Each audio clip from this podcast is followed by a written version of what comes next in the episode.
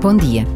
Já se conhecem os santos patronos da JMJ Lisboa de 2023. Homens e mulheres, rapazes e raparigas, que irão acompanhar os jovens de todo o mundo no tempo de preparação e de vivência das jornadas.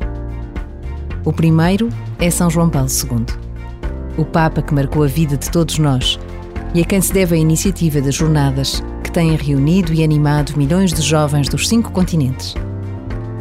Por vezes, basta a pausa de um minuto para rezarmos uns pelos outros.